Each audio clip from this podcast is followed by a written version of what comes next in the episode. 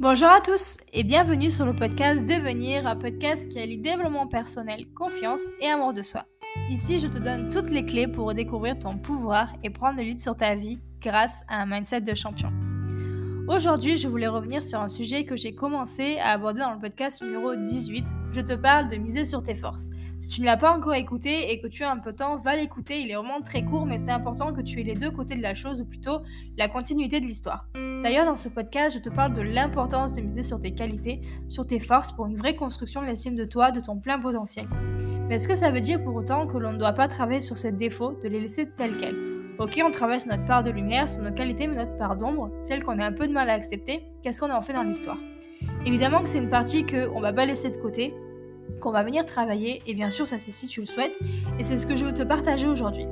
Ce podcast il est important parce que pour moi on ne travaille jamais 50% de soi, 50% de ce qui nous constitue, voire on ne travaille jamais à 50% d'ailleurs. C'est vrai que oui, il y a un travail à faire sur ses qualités pour tirer parti de ses forces, mais pour atteindre un plein potentiel, on doit aussi travailler sur ses défauts. Mais pas n'importe comment. Encore une fois, travailler sur ses défauts ne veut pas dire les changer. On ne veut pas essayer de ressembler à un idéal parce que tu es déjà un idéal en tant que personne entière. C'est ta personnalité, c'est ce qui te constitue en tant qu'être unique et merveilleux. Le premier travail qui est à faire, une fois qu'on a pris conscience de tout ce que l'on était dans l'ombre, c'est de l'accepter. Ça, c'est le premier travail vers un amour inconditionnel. On a tous des défauts. Passer du temps à vouloir changer tes défauts est une perte de temps. Il y a certains traits que l'on peut modifier, améliorer peut-être, mais les changer, tu peux toujours essayer. Donc la première chose à faire, c'est d'accepter ses défauts, de se réconcilier avec ta part d'ombre. On a tous été, même les personnes les plus sûres d'elles, les personnes avec une confiance en soi de dingue, qui n'ont aucun problème avec leur propre estime, genre Beyoncé, ont eu à un moment de leur vie, et je suis sûre d'ailleurs qu'ils ont encore des moments difficiles dans l'acceptation d'un défaut ou bien d'un complexe physique. Mais être parfait ou parfaite, c'est impossible. Accepter ses défauts, qu'ils soient physiques ou un trait de caractère, permet de grandir, d'évoluer, de dépasser quelque chose de puissant en nous et d'apprendre encore mieux à se connaître. D'ailleurs, plus tu t'approches de toi-même, plus tu prends conscience de tes failles et moins tu en as peur. Mais la difficulté à accepter ses défauts est simplement liée au manque de confiance en soi. Mais il y a toujours plusieurs manières de voir les choses. Dans tes qualités, tout n'est jamais tout blanc. Et la bonne nouvelle, c'est que c'est pareil avec tes défauts. Tout n'est jamais tout noir.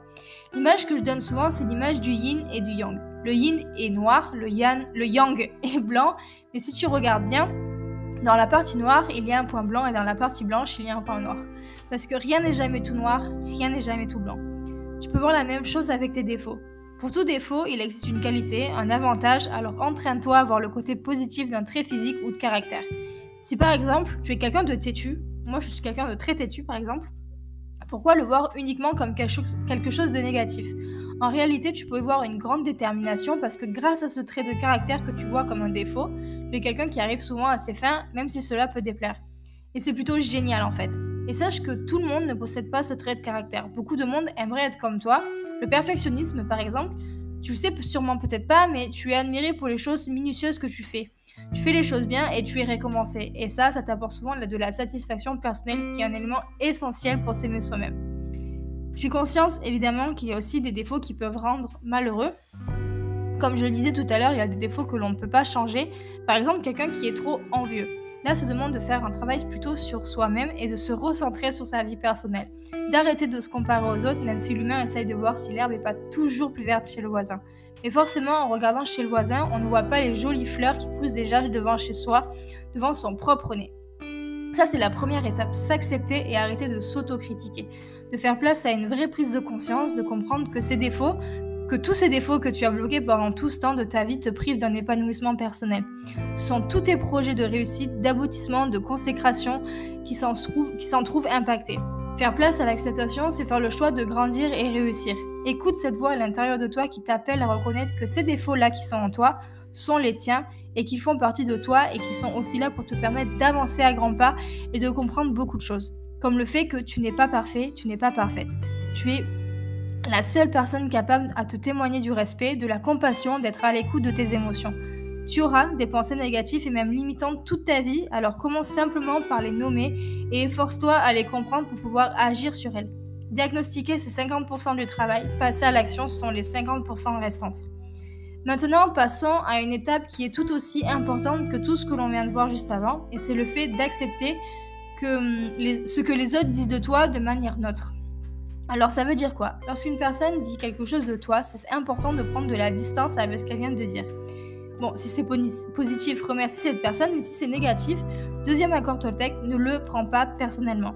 Il y a deux choses à comprendre là, c'est que en général, quand une personne parle de toi, quand une personne te critique, te dit quelque chose, elle ne parle pas de toi, elle parle d'elle-même. Maintenant, si ça te touche, c'est qu'il y a quelque chose à comprendre de ce qu'on vient de te dire. Tu peux euh, prendre cette occasion pour comprendre quelque chose de toi, de découvrir quelque chose en toi. Bien sûr, évidemment, je ne peux pas parler de soi sans te dire de t'aimer avant toute chose. Combien de personnes recherchent constamment à s'améliorer en suivant un nombre incalculable de formations? Alors c'est génial, je ne critique pas et bien au contraire, je pousse les gens à le faire, à investir sur soi, etc.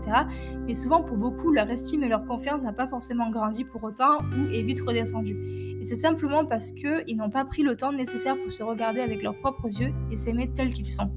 Reconnais tes qualités et tes défauts, tu es l'un et l'autre. Prends soin de toi, ne te rabaisse pas. Lorsque tu te lances de mauvaises critiques, la première personne qui les entend, c'est toi-même. On va terminer ce podcast sur le fait de reconnaître ses fausses attentes. Et c'est peut-être l'étape la plus difficile parce que nous sommes souvent euh, et constamment influencés par les réseaux sociaux, la télévision, les séries que l'on regarde, les pubs, nos proches, notre famille, etc.